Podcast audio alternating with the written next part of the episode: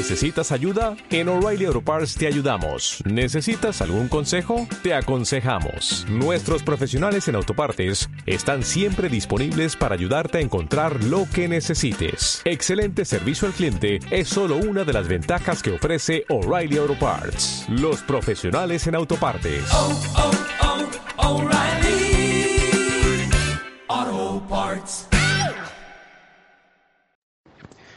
Buenas señoras y señores, Cuba entera, Bejucal incluido. Decirles quiero que el enjambre tiene esa magia radial que envuelve y que diversifica criterios sobre lo que acontece en Cuba con plena libertad. Solo desearles que sigan así, que venga más de este enjambre. Saludos desde Santa Clara.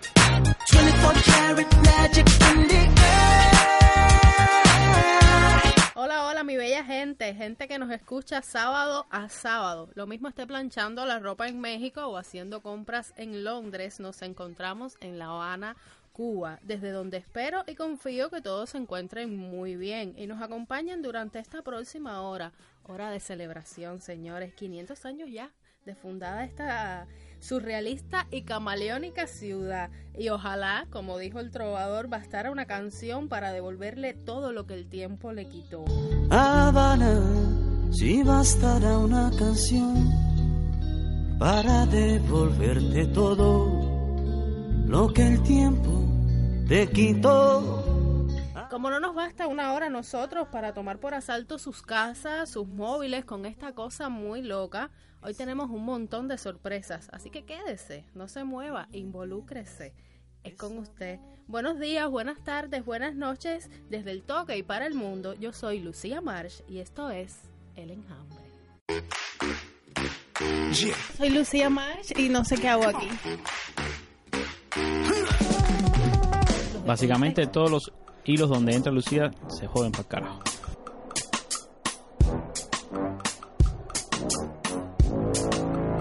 Le dijeron que estaba un poco guanajón y que ya no valía la pena seguir. A mí me da lo mismo. A mí lo mismo me da. Pero dices, Podcast. Yo no veo la televisión ni me conecto por internet. Ay, no sé, yo no le hice nada. ¿No te sabes el cuento de los gallos? A mí no me desinforma nadie. Yo me desinformo solo. El enjambre es una cosa bastante loca, un podcast que estamos acá tratando de hacer sobre qué es lo que está sucediendo en el universo de Twitter en Cuba. Con altura. ¿Ya estamos grabando? ¿Sí? ¿Seguro? Y aunque los días pasan, mi compañía siempre es la misma. El hombre que ríe, la creación de Víctor Hugo que inspiró al Joker, el ciudadano modelo, el hombre que conoció el infinito, el hombre que no supo irse. Ay, no, espérense, ese es Evo Morales, perdón. El mío es el mismo de siempre, el único, Camilo Condis. Hombre que vas creciendo, en el camino ha quedado. Buenos días, buenas tardes, buenas noches. Hoy vengo un poco cansado, Lucía. ¿Estás cansado? Sí, cansado de ti, pero bueno, aquí estoy trabajando como siempre. Es mutuo.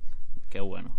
Eh, sí, quería saludar a todo el mundo y, y antes de, de entrar en, en materia, quería hacer una pequeña nota, eh, ahora que, que Lucía me está dando la palabra, y, y es hablar sobre una cosa que me sucedió, sucedió ca- casi en el plano personal más que nada, y es que estaba invitado durante esta semana a un evento organizado por la Universidad Rogers de los Estados Unidos y la Universidad de La Habana, un panel que fue creado por el doctor Ted Henken de la Universidad de Baruch College en New York.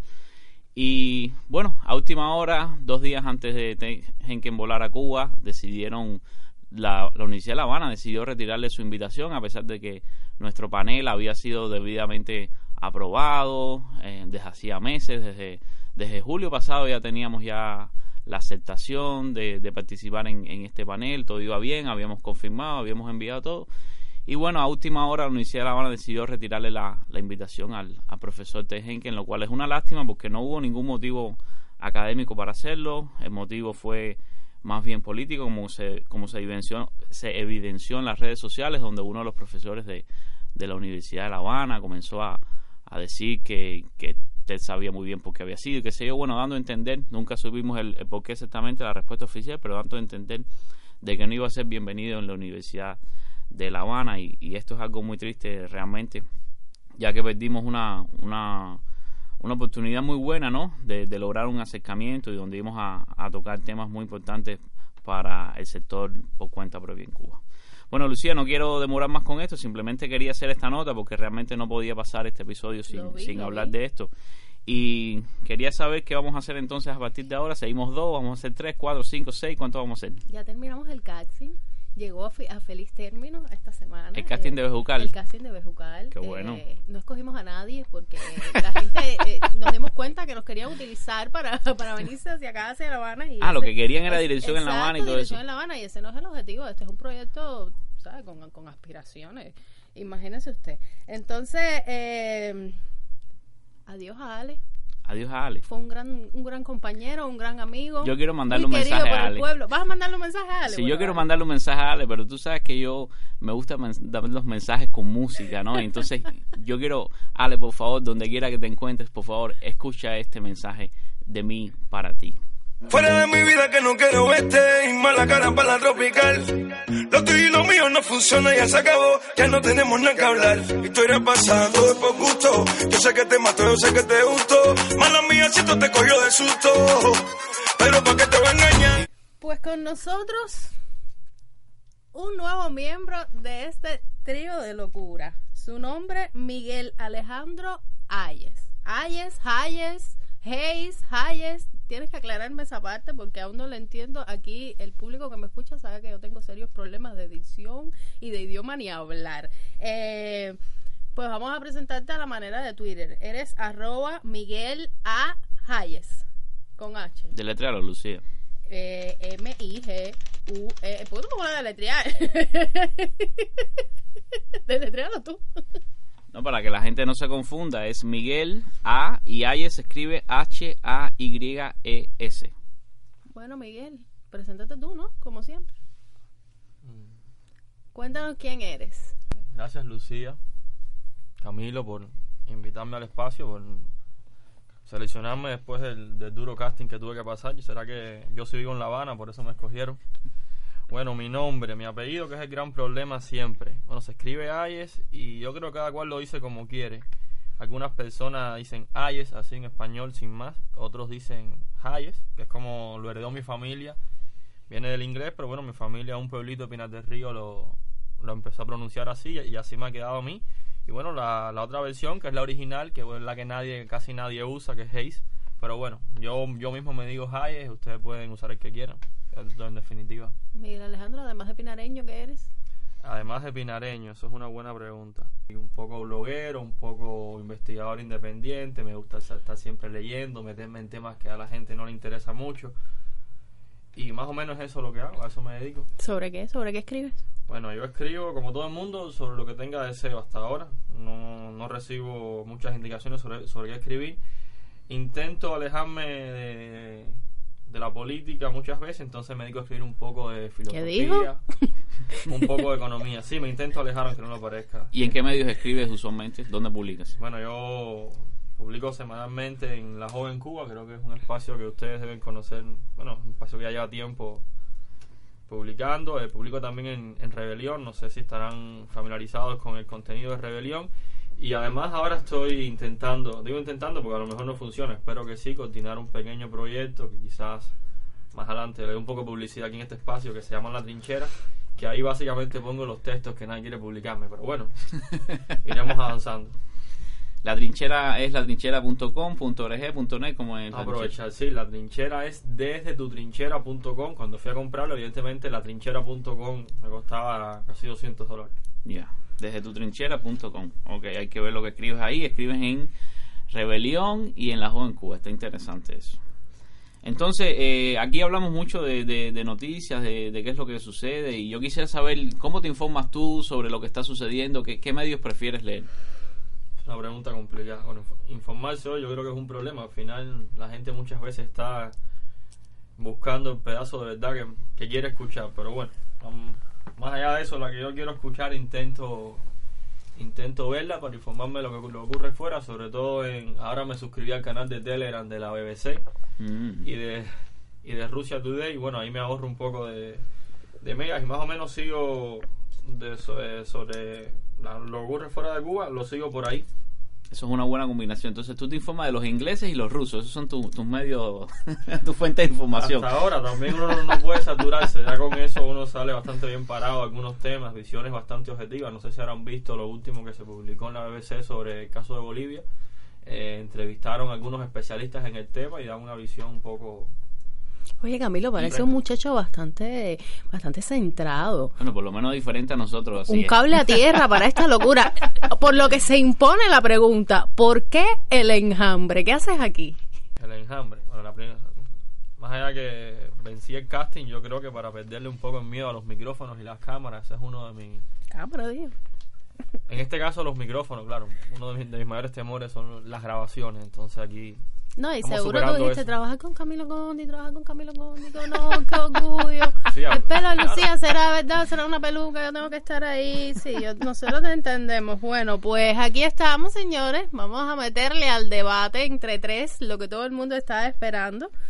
Y bueno, ya irán conociendo más de, de Mira, ¿Ya Alejandro. no quieren saber más nada de mí? Con el- no, ya, ya. Ya, aquí lo- el egocéntrico es Camilo.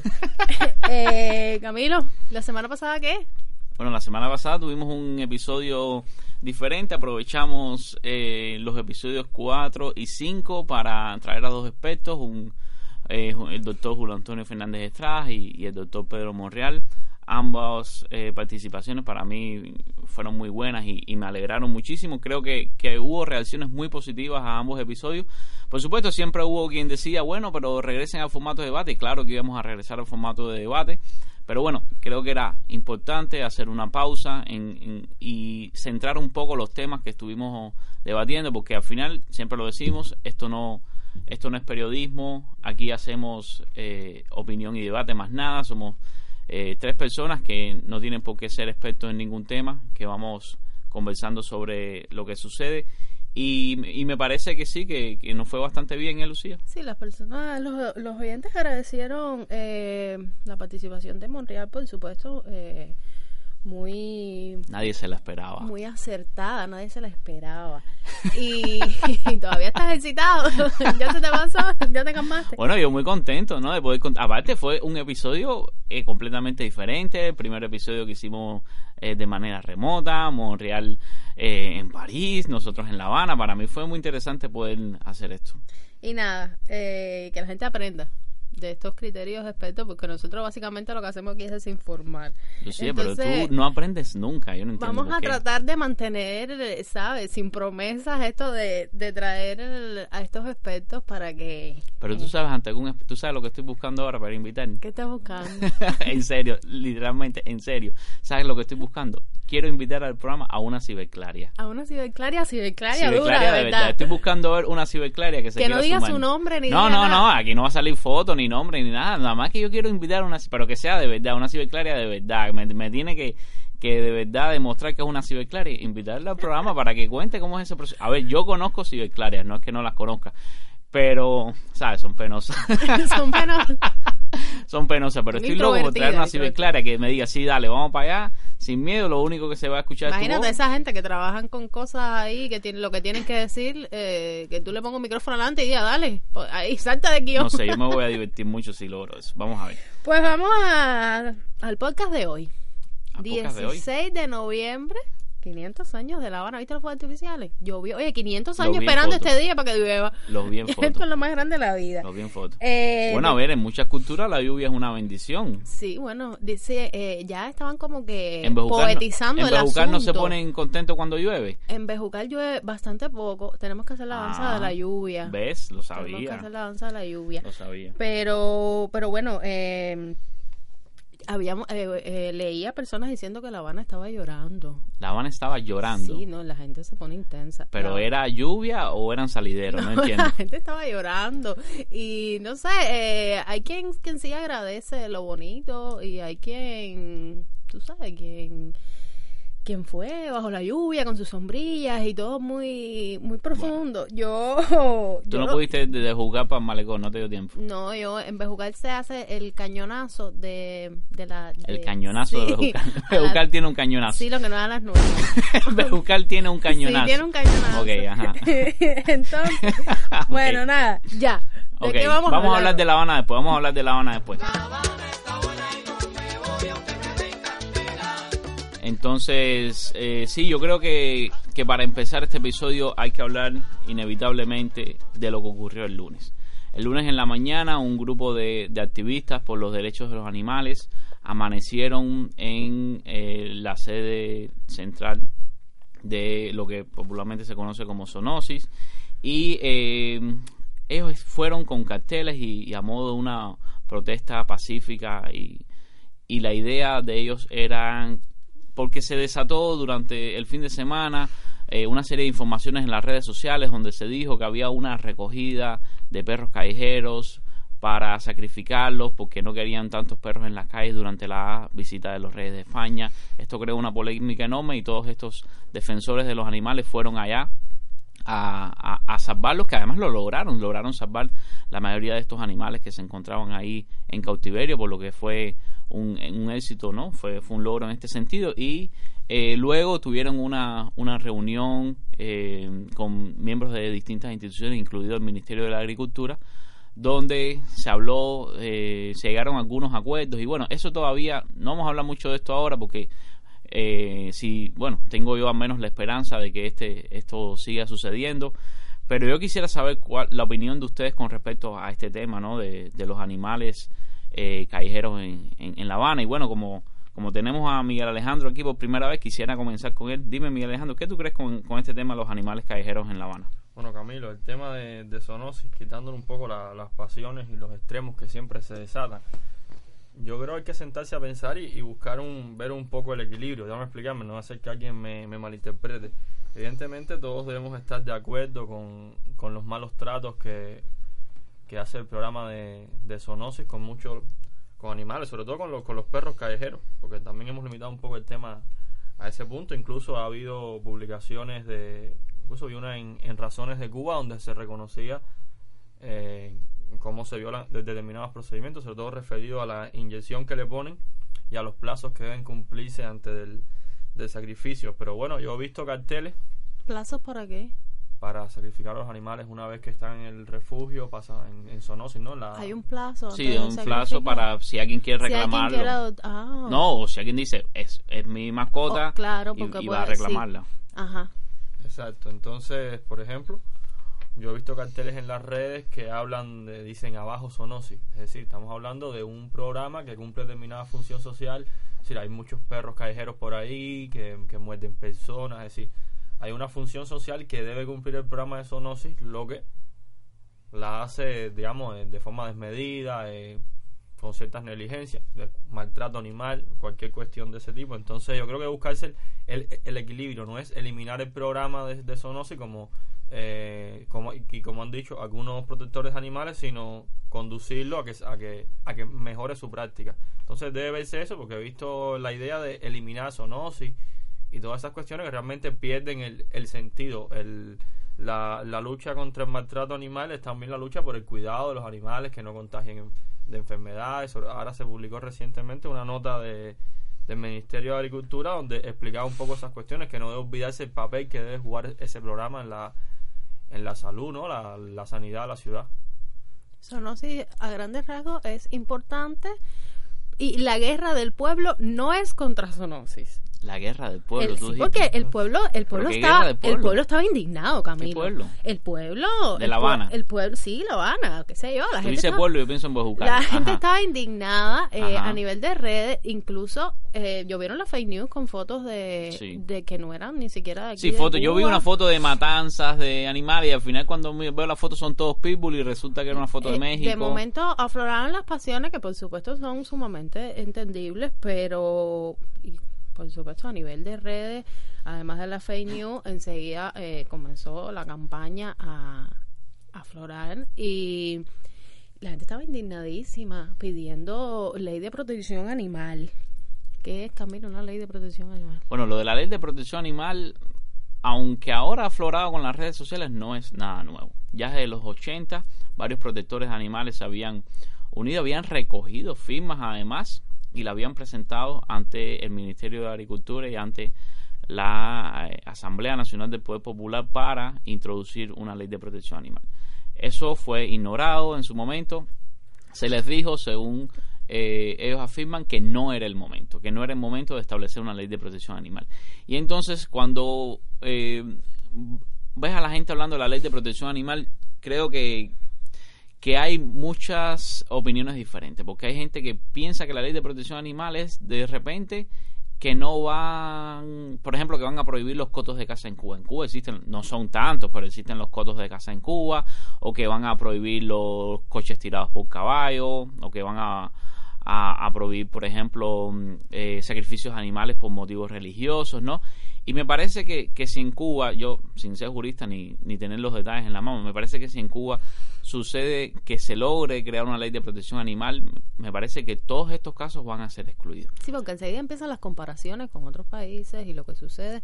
Y más bien yo creo que esto es un tema de calidad humana, antes que nada, porque bueno, los perros callejeros siguen ahí, van a seguir ahí la, la protesta o la Pero los perros callejeros, más que nada, lo que haya sido, es se culpa de los dueños que los sueltan. Exacto, pero también es lo que dice, mira Alejandro, tiene que haber cierto control de esta, tú sabes, la reproducción, o sea, que si cada cual hace lo que le toca, estas cosas no tienen por qué pasar. Bueno, y, y adoptan más. También la Y gente protesta, pero no adoptan. Empiezan las comparaciones con otros países, con otros, ¿sabes? Que en Cuba, que si todo es inhumano, que si aquí. Entonces, yo pienso que hay que enfocarse un poco en que Cuba necesita una ley de protección animal. La necesita, ¿no? Bueno, esa ley también, ya que estamos hablando de, de ley y estamos viendo solamente el lado que reconoce los los derechos de los animales a la vida, va también el de la, la responsabilidad de los dueños. Es decir, eh, una ley de protección animal debe venir con una serie de prácticas que no estamos adaptados a ver en Cuba, por ejemplo, cuando el animalito hace sus necesidades, que el dueño las recoja, una serie de cosas que, que, que las olvidamos y que, y que también son parte del cuidado que debe tener, es decir, lo- los deberes que deben tener los dueños de mascotas cuando ¿Y tú crees que eso quepa dentro de una ley de protección animal, por ejemplo? Bueno, yo no sé si quepa, pero yo creo que una ley debe tener Yo creo que falta en civismo porque... responsabilidad también, ¿no? Eh, Sí, sí, no, por supuesto, pero yo creo que eso es un, un tema de, de, de cultura cívica De en Cuba. educación. eh, De todo, es que yo veo a la gente que se toma un refresco o una cerveza y tira la lata en la, ahí en la calle, que yo no entiendo. Sí, no, claro. ¿Cómo alguien puede hacer eso? eh, esos descuidos no vienen solo por la ley, se vienen por la, por la propia, vamos a llamarle, los propios desvíos culturales de la que hemos, que hemos tenido, pero yo creo que la, la ley debería incluir eso, es decir, no hay nada mejor para, bueno, hay, hay cosas mejores, pero una forma de, de impulsar una cultura hacia algo o una práctica puede ser a través del aparato legislativo, entonces creo que la ley sí debería eh, contemplar algunas de las responsabilidades que debe tener, como, también debe regular todas las cuestiones asociadas a los sacrificios que hemos mencionado, que son por parte de instituciones, de programas estatales, también debe, debe tenerlo referido a los, a los dueños, ¿no? No, yo creo que los dueños tienen gran responsabilidad, incluso los que no son dueños que, que están hablando sobre el tema. Yo, yo pienso que a las personas que más les preocupe, y, y lo dicen eh, muy claramente lo- los activistas que son protectores de animales, que una de las cosas más importantes es, bueno, adoptar entonces. Adoptar un, adoptar un perro, porque también hay eh, problemas, eh, hay polémica también con, con estos perros de raza que se venden, que son abusados, que son criados para, para ir constantemente, para entonces vender estos perritos de raza, y esto es un tema terrible. Entonces siempre dicen, adopta un, un perro callejero, adopta un perro que te regalen, no compres, ¿no? Todos estos temas están ahí incluidos y, y- y hemos visto, hay videos en, en las redes sociales desde hace años que existen de, de abusos de, de animales que son maltratados en Cuba, de el famoso caso de- de- del perro que fue quemado vivo, que, que existe ese video los en las caballos, redes de los caballos se ven cosas horribles. de todo tipo, pero realmente sí hace falta una, una ley de protección animal, pero también hace falta que antes de que llegue esa ley las personas sepan actuar y las personas sepan cómo eh, mitigar eh, eh, esta- esto que está ocurriendo y, y quizás a través de, de la adopción, por poner el ejemplo de los perros y los gatos, puede ser una solución, esterilizar a los perros, porque hay gente que no, que no quiere, no, yo no quiero tener más perros, bueno, pero si lo tienes y no quieres tener más perros, el tuyo se puede reproducir, esterilízalo, esterilízalo para que no pueda tener Las O sea, vacunas también son sinceramente- importantes de- a la hora de, de tener una mascota, es decir, que esté que la persona que va a tener una mascota tenga que cumplir una serie de, de cuestiones asociadas a la natalidad, a la salud de la mascota. Oye, yo tengo una duda ahora, porque me has hablado más o menos lo mismo. ¿A ti te ha mordido un perro alguna vez? Bueno, compadre, yo te voy a ser honesto. Yo vivo en Marianao, no sé si tú lo sabes, y atravesar Marianao a las 2 de la mañana, yo nunca he tenido problema con, con otro tipo de situaciones. Siempre ha sido perros, de pronto sale una manada de perros que estaba atrás de una perra y me toca a mí los perros eso. ¿Verdad? Sí, de, de verdad que ¿Te sí. van para arriba, verdad? Sí, uno le tira una piedra, un poquito de agua, le- le- ¿Cómo con una piedra? una piedra, Ay, Dios no, no a los perros, cuidado que, me, que de pronto la ¿Cómo cosa es con una piedra? mí. No, no, a los perros no. No, a los perros Es no, para asustarlo. no, para asustarlo. Ah, claro, ya, ya, entendí. No, no. ¿Y dónde tú sacas agua a las 2 de la mañana en Marianao para tirarle agua a un perro? Del pomo de agua. Ay, Dios mío. Nada, Bueno, señores, yo creo que más perreras y menos hoteles cinco estrellas, Camilo. Más perreras Más y menos hoteles cinco claro. estrellas. Sí, Esa es vamos. la El solución. problema es que yo creo que el pueblo cubano ha perdido de vista lo que pide, no sabe cómo pedir. Pero, Y ¿qué tú entonces, vas a hacer con las perreras si no adoptan a los perros? Se arma una campaña, pero si- mira, a ver, Camilo, vamos a estar aquí. Tú no te vas a llevar un perro para tu casa lleno de sarna. Tú te lo vas a llevar, séme sincera. Tú no, No, te lo no vas a llevar. eso, pero- Hay gente que sí se lo lleva. Yo no estoy hablando por la opinión general. Pero si tú como gobierno, o sea, tú, tú creas un centro para eso, más clínicas veterinarias, incluso le estás dando más trabajo a la gente, atiendes a esos animales, los cuidas y ya los pones en adopción en un estado más, tú sabes, más, más sano, porque al final tú lo vas a llevar para tu casa y hay una línea que divide a las personas de los animales, Bueno, entonces aquí vengo yo con mi visión. A ver, los protectores de animales han dicho que ellos pueden cooperar voluntariamente con Sonosis y otras instituciones para recoger los perros, para atenderlos, para sanarlos, para buscarles adopción. Claro. Y bueno, eh, entonces puede haber un complemento entre la sociedad civil, entre estas Que organizaciones eso es lo que hace falta. y eh, el Estado, ¿no? Pueden trabajar en conjunto, en colaboración para lograr este bien común que es eh, eh, evitar el, la el recogida de animal. firmas es hoy. no, la recogida de firmas dijeron que no iba. Bueno, ¿No yo no sé si la se va a hacer o recogida no, pero eh, eh, los protectores de animales que tuvieron la reunión dijeron que no, que no hacía falta, no era el momento, que no era... Yo vi mucha campaña. Es que hay mucha mucha falta de cultura jurídica, tú hablaste de eso el otro día. La gente, no, así, no es recoger firma por recoger firma, no es que hay firma aquí, eso no funciona así. Cada firma debe estar eh, ante notario, eso no es tan sencillo así. Eso no es tan sencillo así. Entonces la gente dice, oh, vamos a recoger firma. Y ah, eso, no funciona así, porque esa firma que tú recoges no tiene ninguna validez legal. Entonces no es así, simplemente no es así. Hay que tratar de eh, hacer las cosas que perduren y hacer una acción que realmente tenga un resultado tangible. Fundar organizaciones para eso, ¿no? Digo Bueno, pero es que fundar organizaciones también está complicado porque el gobierno no lo permite. Volvemos La ley siempre al 54 pollo de del arroz con hemos pollo. hablado de eso, está de nuevo, no te dejan crear organizaciones. Aparte, la misma ley 54 de asociaciones, que yo no sé cuándo la van a actualizar, llevan 20, 20 años diciendo que la van a actualizar, dice que si ya existe una organización de un tipo, no puede haber otra. Es decir, si ya tú creaste una asociación de protectores de animales, yo no puedo crear otra asociación paralela de protectores de animales. Eso no lo permite. Entonces es algo bastante absurdo porque la gente debe tener la libertad de, de asociarse como, como refiera, ¿me entiendes? Sí, sí. Bueno, yo sí te digo, yo vi mucha, mucha, mucha campaña, mucha campaña eh, que se perdía en ideas y nada, señores, adopte el perrito, haga algo cívicamente, esto es algo de calidad humana y, y vamos a esperar a ver si en un futuro tenemos la, la, tan, la tan ansiada ley de protección animal que Cuba Y necesita. también que la, la campaña por la ley no se convierta en un parteaguas nuevamente de los extremos posicionándose, que es lo que estamos adaptados aquí. Ya ha habido varios intentos de,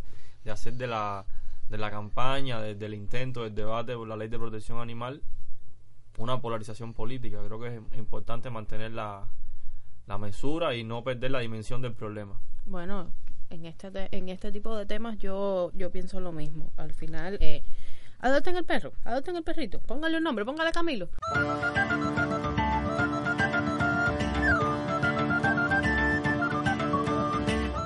Otro tema de orden en la semana.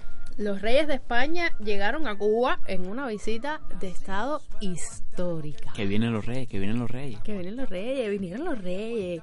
Oye, elegantísima, elegantísima la reina. La reina. La reina Leticia, elegantísima. Eh, Felipe VI, ¿no? De. España. Y Leticia.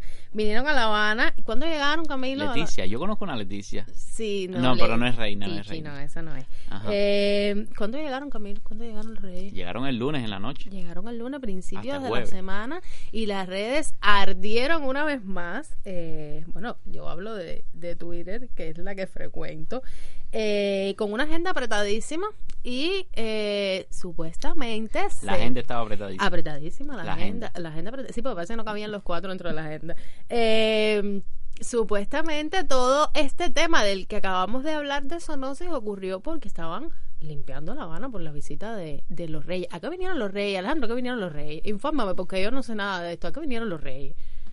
Los reyes vinieron, una visita oficial, lo viste también, ¿no? Ajá.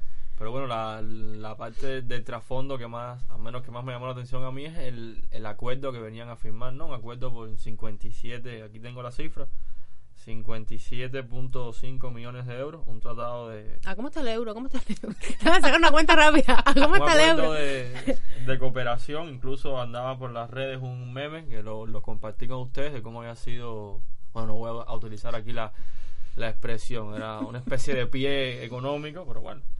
Lo importante es que vinieron 57 millones. o Es creo- decir, ¿tú crees que le metieron el pie a los reyes? yo creo, yo creo que a, los reyes le, convenía, y ya un poco recordando, realmente no es nada novedoso ese acuerdo, incluso venía a dar continuidad a algo que se había firmado el gobierno de, de Aznar, es decir, no es nada relevante, incluso no, no hay mucho detalle, pero básicamente es lo mismo que, que ocurre con este tipo de, de cooperación que va hacia el desarrollo local, creo que hablaban de que está vinculado también a cuestiones del tratamiento del agua. Es decir, nada, nada relevante ni que, ni que sea algo significativo. Incluso si lo, si lo vemos a un nivel macroeconómico, no vamos a hacer un. a irnos del tema, no es nada significativo entre lo que puede ser el Producto Interno Bruto cubano. Es algo sin relevancia. Nada, señores, por cuestiones de protocolo, debido a la hora de llegada, ya estaba anocheciendo en, en La Habana, no hubo recibimiento con honores ni interpretación de los himnos Y fue, nacionales. por, y fue por protocolo. Fue... Ah, porque era muy tarde. Porque era muy tarde, sí. Ah, ya, y eso no sabía. eh, lo estaba recibiendo eh, Bruno lo? Rodríguez, Bruno, Ah, Bruno, Bruno y, y, Y la- y Miguel Díaz Canel. ¿Y Díaz Canelo recibió en la respuesta? ¿no? Eh, ¿No lo recibió no? Pero No. yo vi en una foto. Estaba a la- Bruno, ¿no? A la vice. A la viceministra de Relaciones Exteriores. Sí, Ana ya eso fue, eso fue la- Bella, cuando sí. llegaron, no, en la noche estaba Bruno, caballero. Sí, en la noche estaba Bruno. Eh, No, Ana Yancy los acompañó a rendir homenaje a José Martí en, en la en la, plaus- en, la, en la Plaza de la Revolución. Sí, ella, ella se notaba en la foto. Sí, se hizo notar, se hizo notar. Entonces, eh, Lucía, eh, yo creo que hubo mucha polémica durante la semana y yo creo que había mucha gente criticando que los reyes han venido a Cuba porque decían que eh, venía a legitimi- legitimar, ¿cómo se dice eso? A- Legitimar. legitimar, Legitimizar, bueno, esa es la palabra, venía a legitimar.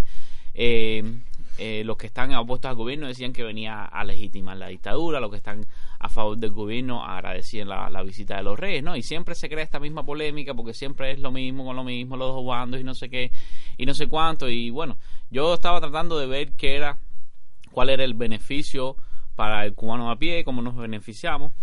No sé estos 57 millones de euros, cómo nos beneficia, cuánto es 57 entre 12. Hay que calcular ahí a cuánto nos toca por persona. A menos de tres, un poquito. Bueno, eh, 4 por 12, 48, más de 4. Entonces, 4, 4.75. nos, nos tocan 4 euros y pico por persona y con eso se puede ir a las tiendas esas No, no, de tú no le libremente convertibles. Tú no le descontaste todo el impuesto, todo lo que va. ¿Hay impuestos y todo que Sí, pagar? seguro. Bueno, vamos a, vamos a dejarlo en 3.50. Nos tocan 3.50 por persona y con ese dinero no se compra mucho en las tiendas libremente convertibles, pero, pero algo se hace, ¿no? Digo yo. Y entonces, Lucía, por fin van a abrir una tienda en mira, lo más importante, están en eso. Están en eso. Empezaron a hacer los dados esta semana para levantar las columnas. Eh, lo más importante yo creo que se dijo es que esta visita era para fortalecer eh, los Vínculos, vínculos sí, históricos claro. entre España y Cuba, que tienen una historia, Y estaban débiles los vínculos hasta momento. parece, si el rey vino hasta aquí. Y además, eh, España es uno de los países que más ha, ha mantenido el acercamiento entre la Unión Europea con Cuba. Es decir, eso es algo. Eh, acuérdate que. España nos mató a Maceo. Vaya, no, no, no es por ponerme picudo, pero nada más lo recuerdo. No, pero parece que ya, que ya las pases, vaya, ya todo eso quedó atrás, ya... Ya lo hemos superado con lo de los hoteles. las pases y entonces, bueno, parte de la agenda eh, era visitar el Museo Nacional de Bellas Artes, recorrido por el Centro de Inmunología Molecular. ¿Qué es eso, Camilo? Inmunología molecular. Yo no, yo no creo que se pronuncie como tú lo estás diciendo. Oye, sí. eh, múltiples lugares conocidos de Santiago de Cuba. Eh, Sí, fueron a rendir homenaje. Otra polémica más que hubo en la red que fueron a, a- a rendir homenaje a los soldados españoles caídos en la en el sitio de Santiago y bueno, imagínate tú, eh, imagínate tú. Pues eh, fueron a, a galerías de fueron a una exposición fotográfica algo algo de eso leí o a la No sé, inauguración Lucía, no, no, Eh, esa parte no la sí, sé. eh, Fueron a un espectáculo. por la ustedes saben que Leticia Ortiz. Ah, ballet. Rocasolano es, es plebeya la reina La reina es plebeya. era sí ¿Pero es reina o es ella- ella no, plebeya? de la real- no era de la realeza no es de sangre real Yo- eh, ¿cómo fue? ¿Qué- qué? Pero ustedes están de acuerdo ¿no? que haya reyes en Ya este tiene siglo? realeza, ya tiene sangre real. ¿Cómo es? Le hacen una transfusión. ¿Cómo funciona es eso? reina consorte cariño porque se casó con el rey Ah, ya. Eh, Ah, que no viene de- de, consorte de otra casa real que la... De ahí viene la palabra consorte. que nunca fue princesa era periodista Ah, mira. Sí, Sí. era O periodista. sea, tengo esperanza todavía yo. Los Tú reyes no España eres ni periodista, ni plebeya, ni consorte. Tú no eres nada, Lucía. Por Eh, favor. pues vamos a centrarnos ya un poco más en... Bueno, yo sí creo que, que, que hay que ver las, las visiones diferentes y ver más allá de esas visiones políticas, ¿no? De, de las lecturas políticas que se haga a temas. Ver, ¿nos beneficia esto? ¿Nos beneficia la relación con España? Yo sí eh, entiendo lo de mm, establecer, vaya, restablecer, no, no es restablecer, sino fortalecer los vínculos. A mí lo, una de las cosas que más me sorprendió fue que los reyes no se quedaron como generalmente es lo usual, no se quedaron en la residencia del embajador de España ni nada parecido, sino que se quedaron en un hotel. Y no en cualquier hotel, se quedaron uno de los hoteles recién inaugurados que eh, tiene su contraparte española, que es Iberestar, ¿no? que es el Hotel Grand Packard. Y para mí eso sí fue un mensaje. Para mí eso fue un mensaje en el sentido de, ok, vengo acá, me quedo acá. El, el hotel tiene, eh, sí, la gestión está entre eh, Iberestar y eh, GAE, ¿no? Eh, GAESA, el GAE, como le dicen, que es el, el grupo de administración empresarial de, del MINFAR, ¿no? Del Ministerio de las Fuerzas Armadas. Entonces, mucha gente vio una lectura muy profunda en eso, de como que venía a legitimar este, estos vínculos y, y, sí, me, me parece que hay ciertos simbolismos en, en varias de las cosas que sucedieron, pero también el rey de un discurso. eh, y me parece que sería bueno escuchar una parte de ese discurso que fue bastante interesante acá. Es necesaria la existencia de instituciones que representen a toda la realidad diversa y plural que existe de los ciudadanos y que éstos puedan expresar por sí mismos sus preferencias y encontrar en esas instituciones el adecuado respeto a la integralidad de sus derechos, incluyendo entre ellos la capacidad de expresar libremente sus ideas, la libertad de asociación o de reunión. A ver, Lucía, eh, dicho esto por el rey, ¿qué te parece? El rey le dio clases de democracia a Díaz Canelo, fue un discurso, él hizo un contradiscurso, me dijiste. No, Díaz Canel dio su discurso también después. Sí, Bueno, pues, se pusieron yo- de acuerdo para ver qué iba a decir uno, qué iba a decir el otro y ya. Hicieron un, el, discurso cuadrado ahí, bueno, la política No, no es tanto así, pero hay una realidad y es que el rey no se puede, no, no se paró a dar un discurso ahí y Díaz Canel se enteró así de pronto, claro que iba a decir, ya eso está enviado a la contraparte, está revisado por cuerpo, equipo de asesores por los dos lados y todo está cuadrado, establecido. Y, Y la gente se emociona y todo, todo está cuadrado y la gente se emociona. El No, no, discurso sí, del la, rey. La emoción sí, pero lo demás no. Entonces, ¿tú crees que, porque una de las polémicas, dime, Miguel Alejandro, ¿tú crees que es correcto que un rey que no es elegido hable de democracia? Es una pregunta complicada. Yo creo, y me- lo voy a decir lo más corto que pueda, que uno no debe confundir la, la democracia, y no estoy defendiendo al rey, con determinados mecanismos. Que porque hay un mecanismo establecido, ya eso convierte un sistema político en, en democrático. ¿Por qué digo eso? Nosotros tenemos experiencia de algunos sistemas electorales que son teóricamente muy, muy democráticos y que en la práctica no tienen nada que ver. Es decir, hay un mecanismo formal establecido legal y eso no garantiza cada democracia. Y la parte del rey, más allá de las funciones que pueda tener el rey, no se puede uno, no puede uno desde afuera eh, juzgar eh, a una, a una monarquía en el sentido que en muchos lugares, como el caso de Holanda, hay todo un, simbolismo cultural, toda una cuestión de, de unidad nacional alrededor de la figura del rey, más allá de que, de que el rey sea elegido o no, y sobre todo hubo un consenso, por ejemplo, en el caso de, en el caso de España, hay un consenso eh, alrededor de que, de que exista un rey. Entonces no creo, por mucho que suene contradictorio, que sea algo irre- irreconciliable. No estamos hablando de un rey en el feudalismo, ese rey con todas las capacidades, con todas las facultades de hacer todo lo posible. Estamos hablando de un jefe de Estado que tiene un poder limitado. Incluso si vemos, eh, el rey, una de las cosas que dijo es que no se, no se iba a reunir, bueno, que se dijo que no se iba a reunir con parte de la oposición cubana porque él no vino a hacer política. Las funciones del jefe de Estado no es hacer política. Entonces, En España, sí. El cielo se va sí, a caer. dice- dijeron que él no hacía política en España, por lo tanto no iba a hacer política en Cuba. Entonces, Lucía, ¿qué, qué tú crees Eh, de, Camilo, Felipe VI fue muy claro y muy directo en su mensaje. Dijo que la isla no puede quedarse congelada en el tiempo porque los cambios son inevitables. Hablar de cambio fue bastante eh, arriesgado, pero eh, pues lo hizo. Eh, y en este camino hacia el cambio, eh, como referencia, la Constitución española de 1978, basada en el consenso y la democracia tras un periodo de dictadura. Pues saque usted sus propias conclusiones. Y bueno, eh, fue una sorpresa para muchos. Y nada, eh, yo pienso, sobre todo, y quitando un poco ya de, de lo que decía Miguel Alejandro, de, que la política es así, que todo esto está establecido, eh, y que ¿sabes? todos estos discursos se elaboran y que son relaciones amistosas y que es una visita eh, que no ¿sabes? que no vino a hacer política, era un momento, yo pienso que fue un, era un momento necesario para decir este tipo de cosas porque ya se está haciendo como que demasiado evidente eh, no tanto eh, el que Cuba está detenida en el tiempo, sino que va a llegar un momento que vamos a, a- a involucionar con respecto a- al resto del mundo y a naciones sobre todo como, nos avisas cuando empiece. eso. como España. Eh, pues nada, eh, Y hubo más polémicas, ¿no? la señora la señora primera dama fue como que la Diana ¿Cuál primera dama? de los comentarios. Ella no, es la- no hay primera dama en Cuba. En Cuba no hay primera No hay dama. No de dama. Bueno, la esposa del, ha sido ella. del primer damo. Él, él debe ser el primer damo de alguien entonces. No, pero en Eh, Cuba, a ver, en Cuba no hay primera dama. Esa figura no existe de primera dama. ¿Por ¿no? qué en Cuba no hay primera dama? No sé, pero desde el 59 para acá no, no ha habido primera dama. Realmente no, y ese cargo oficialmente no existe, más allá No de lo que uno existe pueda el cargo. Jurídicamente no existe, pero ya culturalmente. Pero la prensa cubana oficial no lo menciona. Las redes sociales ya han establecido. Sí, Ya- el pueblo sí le llama primera dama, pero, pero, la, re- pero el- ¿Quién manda? la prensa, bueno, claro, pero la prensa no lo dice. Sí, la prensa pone fotos, eh, menciona su nombre a veces, pero nunca dice eh, La primera semana dama. entera Incluso en Venezuela le llaman la primera combatiente. Y es bastante cómico para mí ese nombre, la primera combatiente.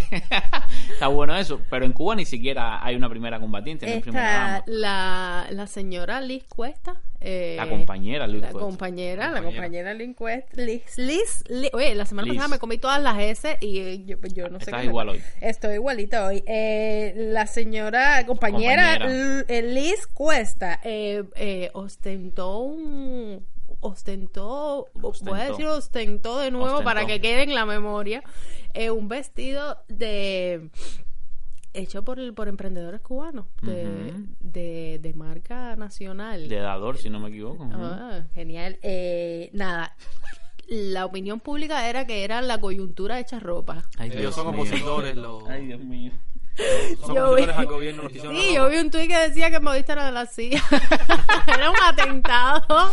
eh, A ver, directo sobre esto se movió, se movió mucha polémica y yo quiero, eh, antes de nada, yo quiero poner aquí un, un paréntesis. Y es que eh, habían los que criticaron, no, porque entonces, porque es mujer le critican la ropa, si fuera hombre no le critican. No, primero, a Díaz Canel todos los días le, le critican en la barriga que tiene, que se le van a explotar los, los, ¿cómo es? los botones de la camisa, todo eso lo dicen todos los Y días.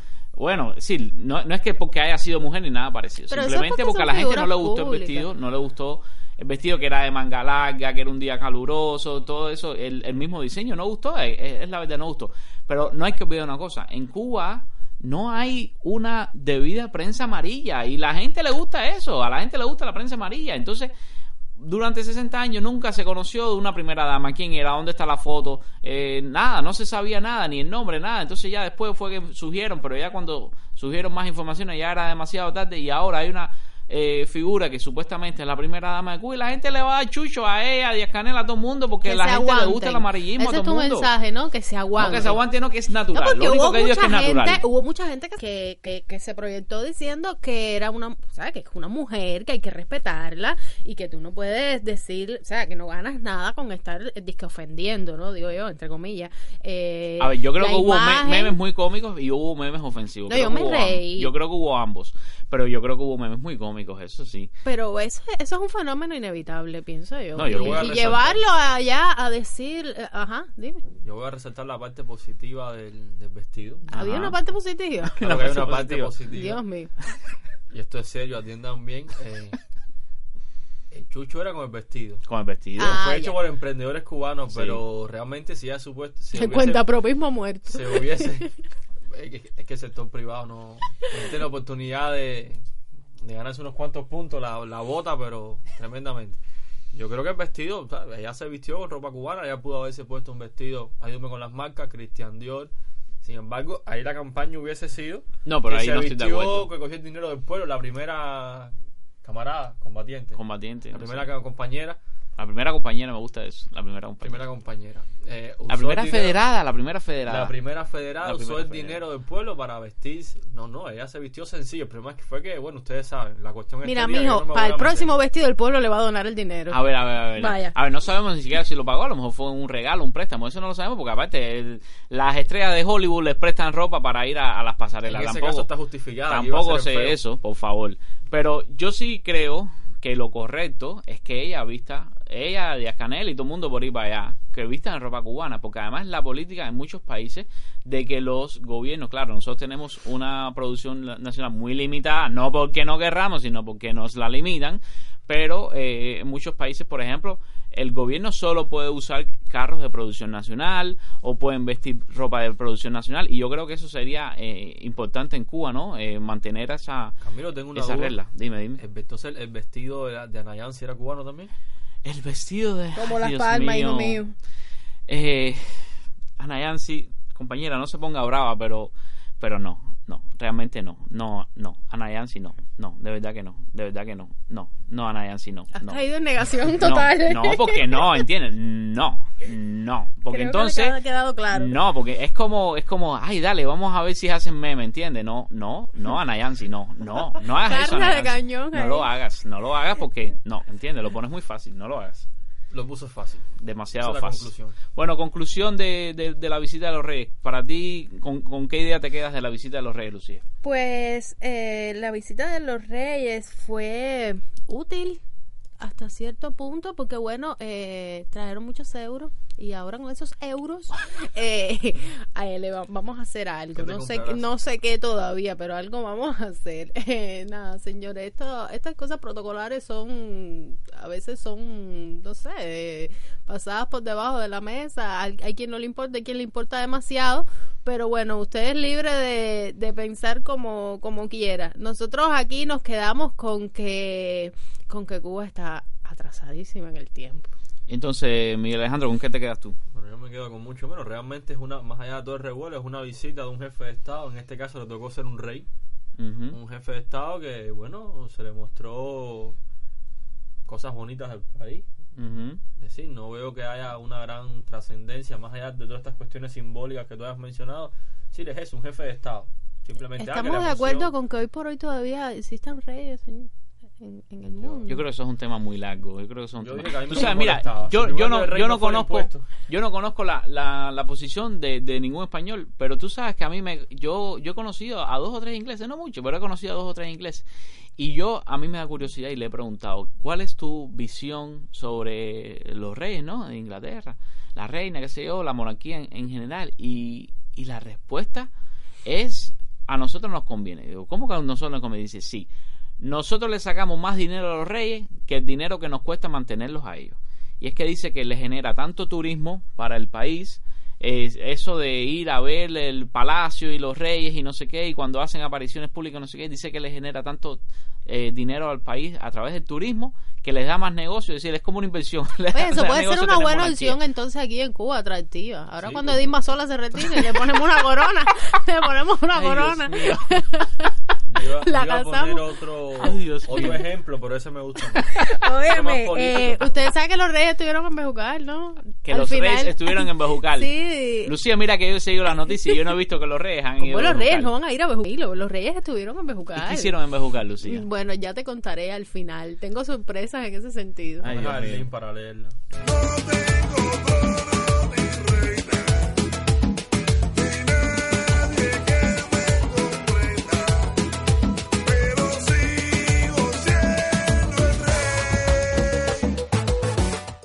contar que ayer yo estuve viendo los fuegos artificiales en La Habana por la noche. Ah, qué bien. No los vi desde, desde el inicio, estaba mal ubicado.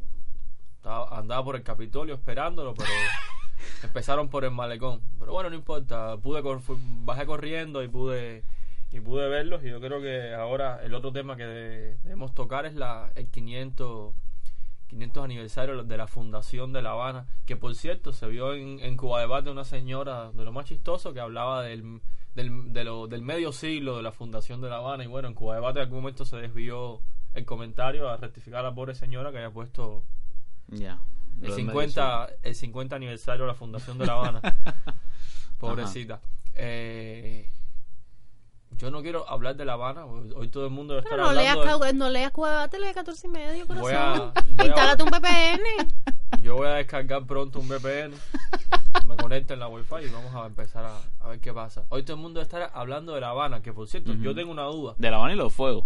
La Habana y los fuegos artificiales. ¿Tú sabes que cuando empezaron los fuegos se, se fue la conexión a media Cuba de datos? ¿No sabías eso?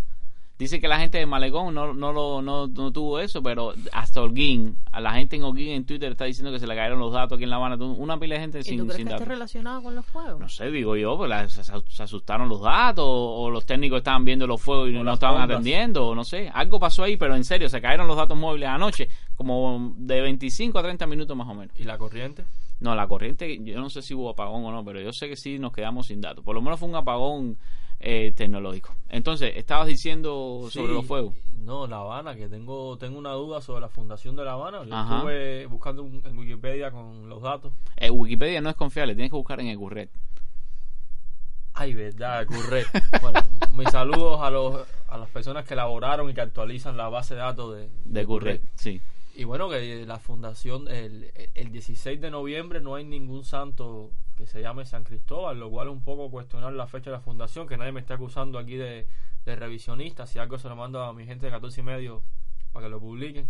Pero está, está raro esa cuestión de, de la fecha, que se tenga el nombre de un santo. que Porque día- el santo de San Cristóbal, ¿qué día es? 15 de julio, 15 de julio. 15 de julio, y sí. entonces La Habana se fundó 16 de noviembre no sé. y se llama San Cristóbal de la... Hay algo, hay algo ahí sospechoso, hay que preguntarle a Eusebio, que es el, bueno, el que sabe de esas cosas. Vamos a traer a Eusebio, Camilo. ¿Tú crees que Eusebio quiera venir? ¿Tú crees que Eusebio quiere Vamos a traer Ojalá, a Eusebio. ojalá. Hay que ver si Eusebio nos escuchará.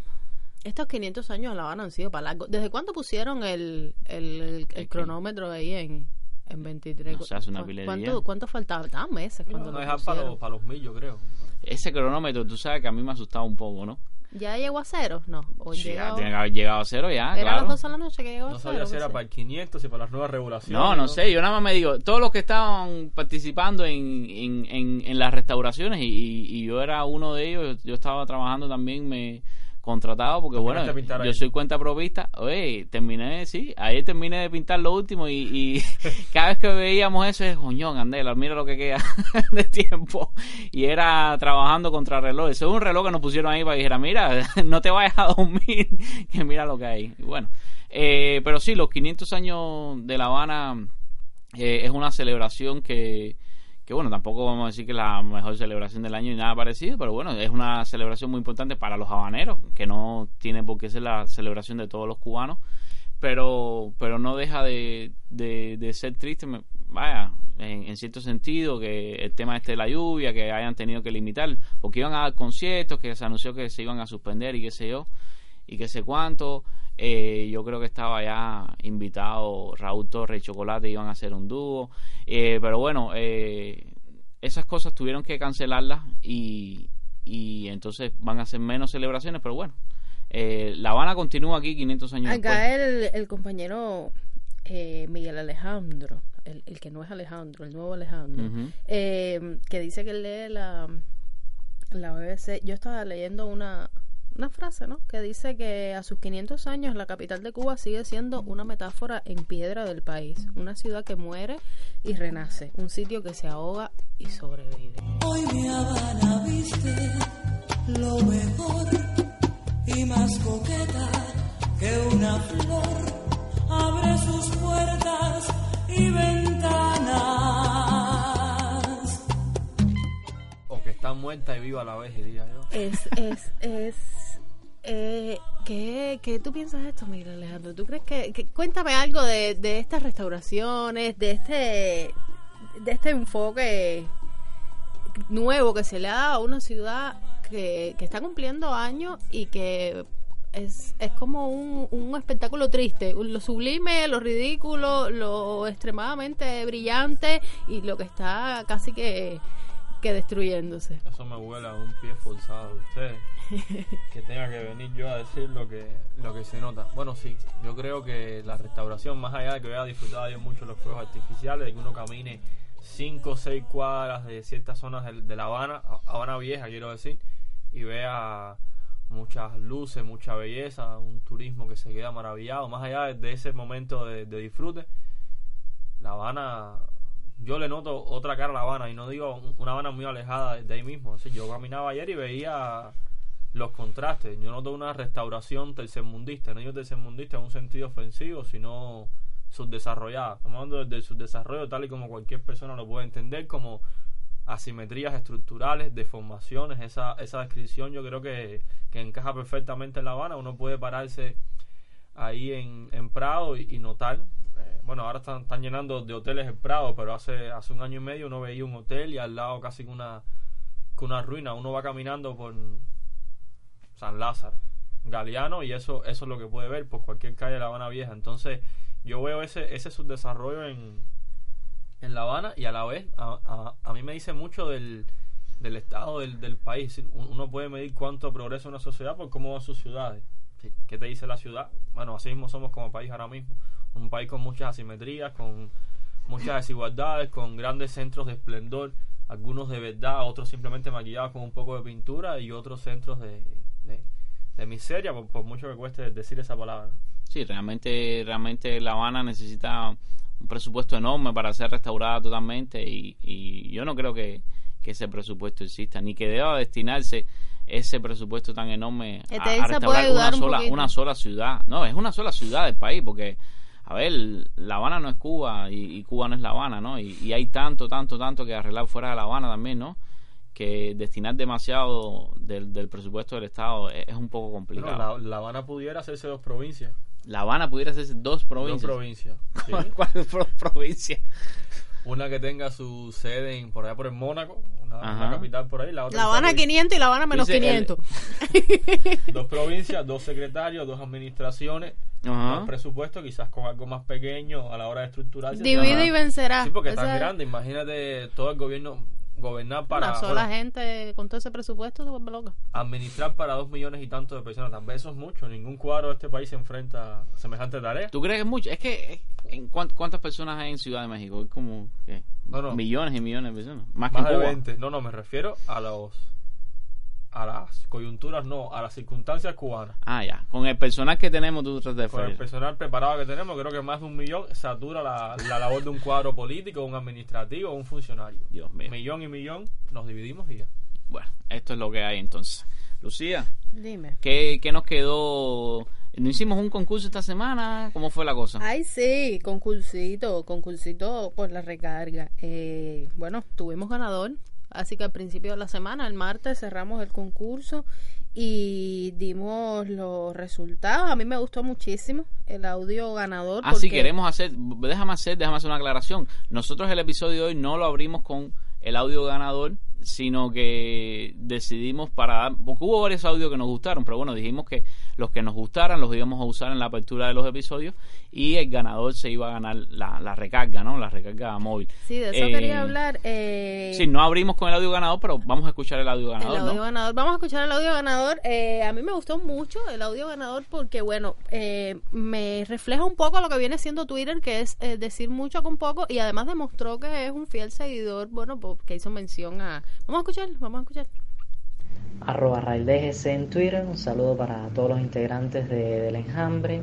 Eh, tengo que decirte, Lucía Marsh, que es Eri con K de toda la vida y eh, tiro la moneda para que me llegue la recarga. Y ahí está, es eh, arroba raidelgc. Felicidades, Raidel. Eh, se llama Blue93 en Twitter y bueno, él enseguida tuiteó acerca de que había ganado la recarga y, Y nada, eh, Pues sí, yo concursito del enjambre. Para, vamos a ver, el- ¿qué?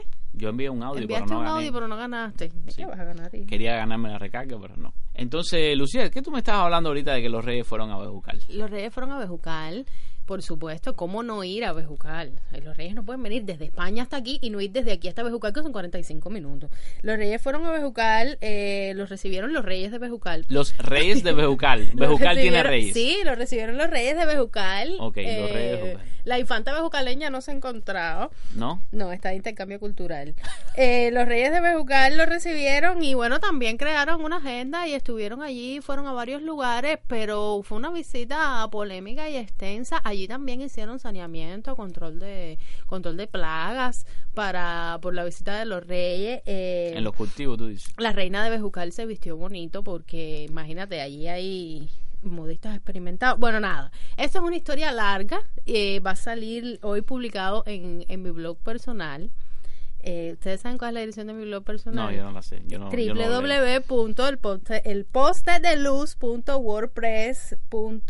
no Ahí va a estar la nota oficial de la visita de los Reyes a Bejucal. Si usted quiere estar completamente informado, pues ya, ya verá en la publicación Vamos a, dentro vamos de a poner un enlace de todas maneras por ahí para que la gente pueda, pueda leer sobre la visita de los reyes a Bejucal. Tú sabes Sí. que no te lo creo, ¿no? Sí, fue- tú no me crees nada. Yo. Pero hay personas que... ¿Viste? ¿Viste? Hasta el niño nuevo tampoco no te me cree. Bueno, pues... Aguantamos nuevas leyes, aguantamos hoy que todavía existan reyes, castigamos al humilde y aguantamos al cruel, aguantamos ser esclavos por nuestro color de piel. Tenemos niño nuevo, eh, tratamos... ¿Cómo te sentiste del programa? Bueno, estoy esperando a que se acabe, que me regañen con todo el tema del micrófono, los ruiditos. Pero bueno, más allá de eso, bien. ¿Te sentiste bien en el programa? Sobre, Estoy avanzando. Sobre los, los temas que tratamos. Aquí la, la clave de, de toda esta locura es eh, que la gente comprenda lo que pasa lo que pasa en Twitter y bueno, dar nuestra nuestra opinión. Tú siempre das tu opinión. quedaba Ahora la gente va a decir, pero este quién es, y qué hace ahí, y qué hace hablando, y ay, te van a decir Yo una me quedaba preocupado porque, bueno, yo acabo de decir que yo no estaba en contra del rey, que más dije, pa- partir La Habana en dos y hacer las dos provincias. Yo creo que después de Recuerda esto, que no le sé tiraste si- una piedra a los perros, eso no se me olvida. Le tiré una piedra a los perros una noche hace como 7, 8 años. Eso, si se me aparece en mi casa, los protectores. No le diste animales, a nadie, ¿no? Me no dijiste le di no- ni a nadie ni a, ningún, ni a un perro. Si nada. no, a ningún perro me refiero ya, perfecto. A alguien era el perro, ya. Pero no eres ciberclaria, es lo que la gente va a querer saber. ¿Tú eres ciberclaria? No eres ciberclaria. No eres ciberclaria. Bueno, ahora la gente va a empezar. El a- con los concepto de comentarios. ciberclaria sigue sin Recuerden quedar eso, claro. empleo está- arroba, está arroba Miguel A y ahora viene Ayes con H y con Y. Y acósalo ahí. a Pueden ver si- acosarlo, pueden decirle todo lo que lo que opinen Dejen sobre, de sobre espantarnos su a las personas hoy. del trío. Oye, Yo no Miguel. quiero espantar a nadie, Alejandro le hicieron huir la frontera. Oye, dando ¿cómo la era en México. Ale? Estamos dando la bienvenida. y entonces te, te sentiste bien, te sentiste bien. Sí, me eso, sentí- eso es Me bueno. sentí como un poco preocupado por mis declaraciones, pero bueno, feliz. Para la gente trabajamos. Qué bueno. Entonces, Lucía, vamos a despedir. Eh, pues nada, como siempre digo, escuchen lo que vale la pena. Nos vemos el próximo sábado. Bye.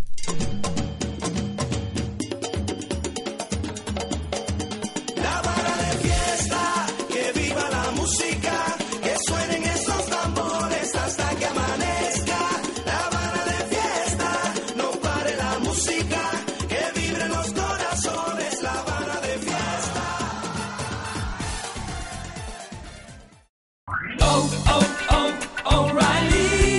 ¿Necesitas ayuda? En O'Reilly Auto Parts te ayudamos. ¿Necesitas algún consejo? Te aconsejamos. Nuestros profesionales en autopartes están siempre disponibles para ayudarte a encontrar lo que necesites. Excelente servicio al cliente es solo una de las ventajas que ofrece O'Reilly Auto Parts. Los profesionales en autopartes. Oh, oh, oh, O'Reilly Auto Parts.